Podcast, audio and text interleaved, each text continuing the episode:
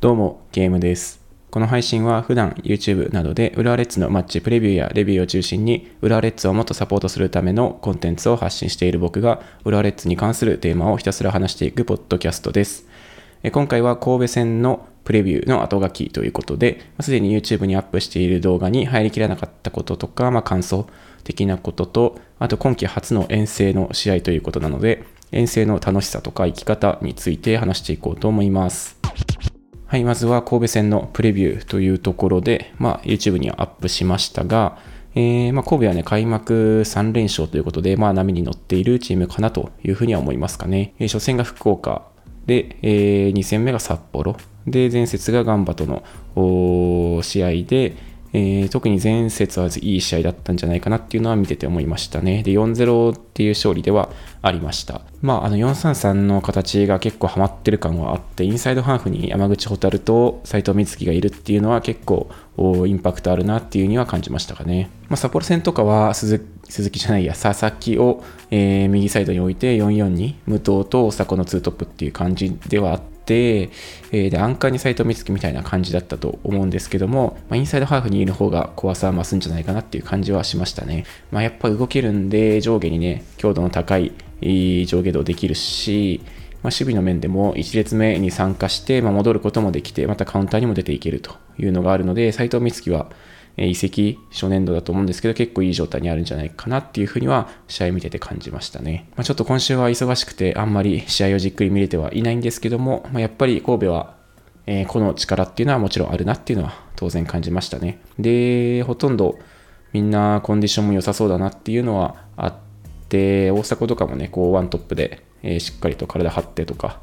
基準作れるっていうこともできてますし、まあ、武藤なり、境豪徳なりとか、まあ、その辺もコンディション、コンディション良さそうだなっていうふうには感じましたね。で、まあ、ガンバ戦のその得点を見てると、ちょっとラッキーな部分はあったと思うんですね。まあ、1得点目は大迫のシュートが当たり損ねたのが逆に良くてゴール入って、2点目も境豪徳のシュートがガンバのディフェンスに当たってコース変わっちゃってみたいな感じではあったんですけど、でも内容的には妥当な神戸の勝ちだったのかなというふうには思ってますね。で、いずれもその試合開始、前半後半始まってすぐの得点で、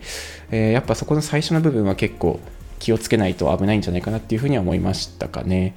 前半のキックオフとかは、えー、キックオフから大迫をめがけてまず1本入れて、そこに結構人殺到させてみたいな感じは見えて、で、スローインからもガンガン行くとか、その最初の部分の入り、試合の入りっていうのは結構来るんじゃないかなっていうふうには見てますね。で、動画でも言いましたけども、まあ、幅広くウイングを取ってビルドアップするみたいなところはあるけども、最終的には結構収縮していくというか、えー、狭いところで人数かけてみたいなところも見えたりするので、その辺は結構怖いところかなとは思います。スローインの時とかはかなり気をつけた方がいいかなっていう感じはしますね。なので試合の入りの部分もこう気をつけるんだけど、裏も受けすぎないようにしなきゃいけないし、えー、その辺はね、かなり注意して入っていく必要はあると思います。で、まあ、浦和の方視点からで言うと、まあ、ルヴァンで、えー、まあ、そこそこね、いい試合もできたかなとは思いますが、まあ、スタメンは、とりあえずはセレッソ戦のまま行くんじゃないかなとは思ってますね。まあ、コオロキと吉尾の2トップで、えー、行くんじゃないかなとは思います。で、右もモーベルクがね、湘南戦でちょっとコンディション上がってきてそうな感じはありましたし、えー、まあ引き続き同じスタメンで、そのためのルヴァンの入れ替えだったと思うので、まあ、マリウスだけが出ずっぱりになるのかな。ですけど、まあそんな感じだとは予想はしています。なんで結構トランジションのところが激しくなりそうだなっていう感じはしてるので、そこでの勝負ですよね。まあ、一応ノエスタの芝も比較的大丈夫そうというか、えー、いつもね、まあ、なかなか行ってしまえばひどい芝のとこの時が多いんですけども、前節の試合を見た感じでは、まあ、まだマシな部類の芝になってるのかなっていう感じはしましたね。まあ、滑ってる選手はいましたけど、まあ、そこの心配は、え、少し少なくなっているのかなとは思います。まあ、またあの時期的にも、えー、まあ、ちょっと気温はね20度ぐらいに上がりそうな感じはありますけども湿度はそこまでまだないので、えー、まあ、いいコンディションの中でできるんじゃないかなと思います。まあ、やっぱそのトランジションのところが激しくなると思うんですけども、えー、そこで、えー、こう勝ってほしいなっていう思いは結構ありますね。やっぱり浦和のコンセプト、フットボール本部が出した最初のコンセプト、最初っていうかまあ今もそうなんですけど、えー、そういうところにね、こう強みを見出していくっていうふうに思っていたので、でそういう激しいやり合いっていうのはね、まあ、明らかに浦和のサポーターに合ってるって僕は思っていて、えー、で駒場の時とかもねあの酒井がファール受けてからとか秋元がファール受けたからボルテージ上がるみたいなところやっぱいっぱいあると思うのでそういったバトルで、負けない勝っていくこう制圧していくみたいなイメージを出せるとよりえこう一体感を持って進めるんじゃないかなと思ってるんで、まあ、この神戸とのやり合いの中でこういけるぞっていうところを見せてほしいなっていう感じはしますかね。それでこうみんなで乗っていくっていう感じが出せれば、まあ、情熱的なプレーというかコンセプトにもあると思うんですけどもそういう雰囲気一体感っていうのは作っていけるんじゃないかなと思ってますね。はいまあ神戸戦はちょっとがっつりは見れなかったんですけどまあそんな感じですかね。はい次はまあ今回ね神戸ということでアウェー遠征まあ、遠征っていうと関東圏外の関遠征っていうとまあ関東圏外のアウェーの試合を遠征っていうのかなと思うんですけど、まあ、鹿島も含め遠征ですね、えー、その辺で、えー、これまでは東京と横浜だったんで、まあ、初のね今年遠征ということになると思います。で僕も神戸に行く予定で、えー、まあ僕の YouTube にも遠征の Vlog みたいのをアップしていてまあ、遠征は楽しいぞっていうところともっとみんなアウェーも埋め埋めちゃおうぜっていうことをね啓蒙するためにもちょっとやってたりするんですけども、まあ、そこでこう遠征の楽しさみたいなところもちょっと話していけたらなと思いますね、まあ、まず遠征好きなところはアウェー感っていうかあの逆境な感じが結構好きな感じがあってまあ、もちろんね、アウェーのスタジアム行くんで、いつもとそのスタジアムの演出とかも違いますし、もちろんね、あの全体で見れば浦和のサポーターの方が人数は少なくなるんですけども、なんかその状況だと、こうみんなの一体感がより強まるというか、やってやろうぜみたいな感じにはなるんで、結構こう、勝った時とかは気持ちがね、ホームよりなんか上がるような感じはありますかね。まあ試合の内容とかにもよるかもしれないんですけど、で、浦和ってこう結構逆境の時の方が、いい試合ができるというか、サポーターも含めてなんですけど、ACL とかでもね、格上のと目されるチームとやるときの方がいい雰囲気出せるっていうのもあって、まあ、アウェーもね、そういう雰囲気に近いのがあったりするんで、えー、非常に雰囲気も良くなるかなっていう感じはありますかね。で、あとはもうシンプルに、えー、試合以外のところで言うと、その都市への、まあ、旅行みたいなイメージを持ってもらうと楽しさがわかるとは思うんですけども、試合に合わせてその街を訪れるということで、えー、その辺はね、やっぱり楽しみな一つなのかなと思いますね。まあ、今回は神戸で、えー、まあ、ちょっとそうですね、去年行ったところで言うと、偉人館とか、あと、まあ、そこら辺と、まあ、神戸だと港町なんで、その港の部分とか、まあ、あと食べ物ですよね。神戸牛のところとかもあったりするんで、そういったところを回ったりとかはしましたね。まあ、ちょっと今回は、えー、日帰りで行く予定ではあるんですけども、まあ、そういう遠征の中で旅も一緒に絡めていくと試合も楽しみで行くし、えー、その後前後ですねでのその旅行的な楽しみっていうのもあって、えー、まあ、一回行ってみると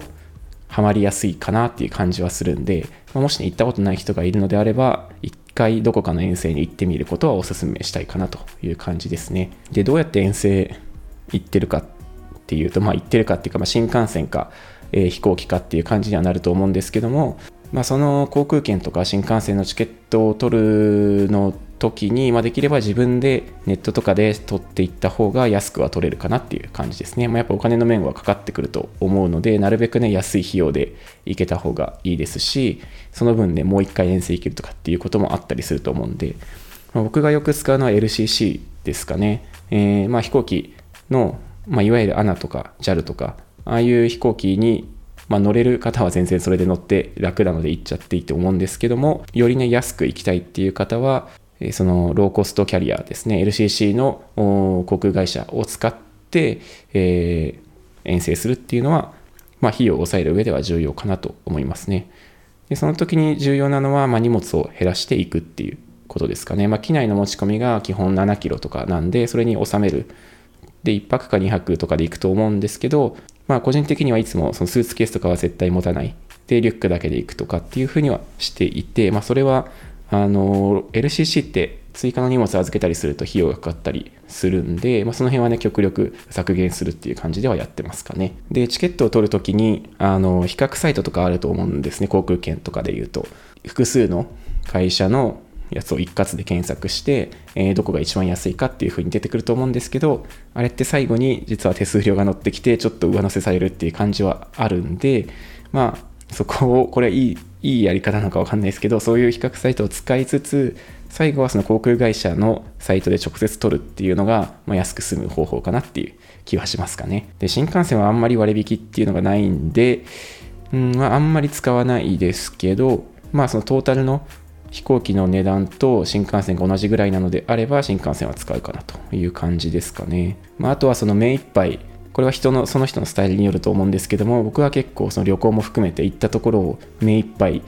えー、スケジュールパンパンに詰めるタイプなんで、えー、まあその荷物をね最低限にするっていうのもそうで飛行機のね、えー、荷物をが出てくるのを待ってるっていうのはめちゃくちゃ時間がもったいないんで、そういうのは絶対やらないようにしていって、で、まあ、事前にある程度調べていったりしますけども、まあ、ご飯食べるところとかって結局、なんかその時の、いる場所とかにも関わってくるんで、まあ、軽く決めていくっていう感じですかね。で、行きたい場所とかは、まあ、自然に調べるのもそうですけど、まあ、僕の遠征 Vlog とかも参考にしてもらってももちろんいいですし、なので最近は僕はそういったなんか YouTube の旅の Vlog みたいのを見ながらちょっと行きたい場所とかを探したりはしますね。まあ、あと現地着いてからとかは、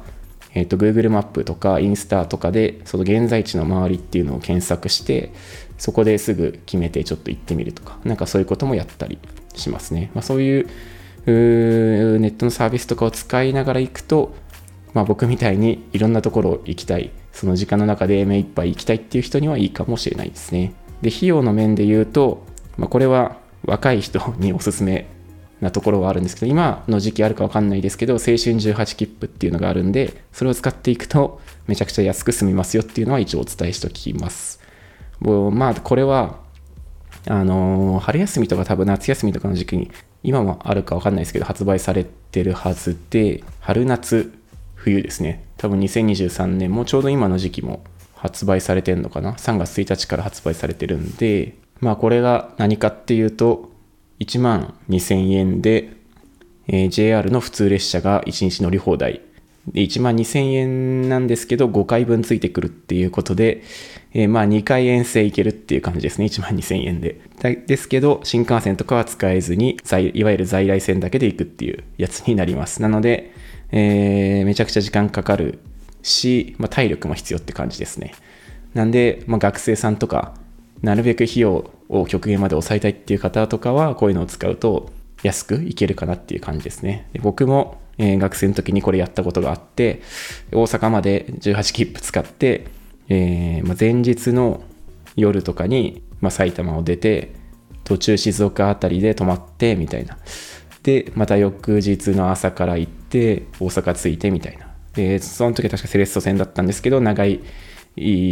長いスタジアムで、まあ、試合を見たということがあって、まあ、結構きつかったですね。まあ、若くなきゃできないっていう感じはあるんですけど、まあ、一個思い出にもなると思うんで、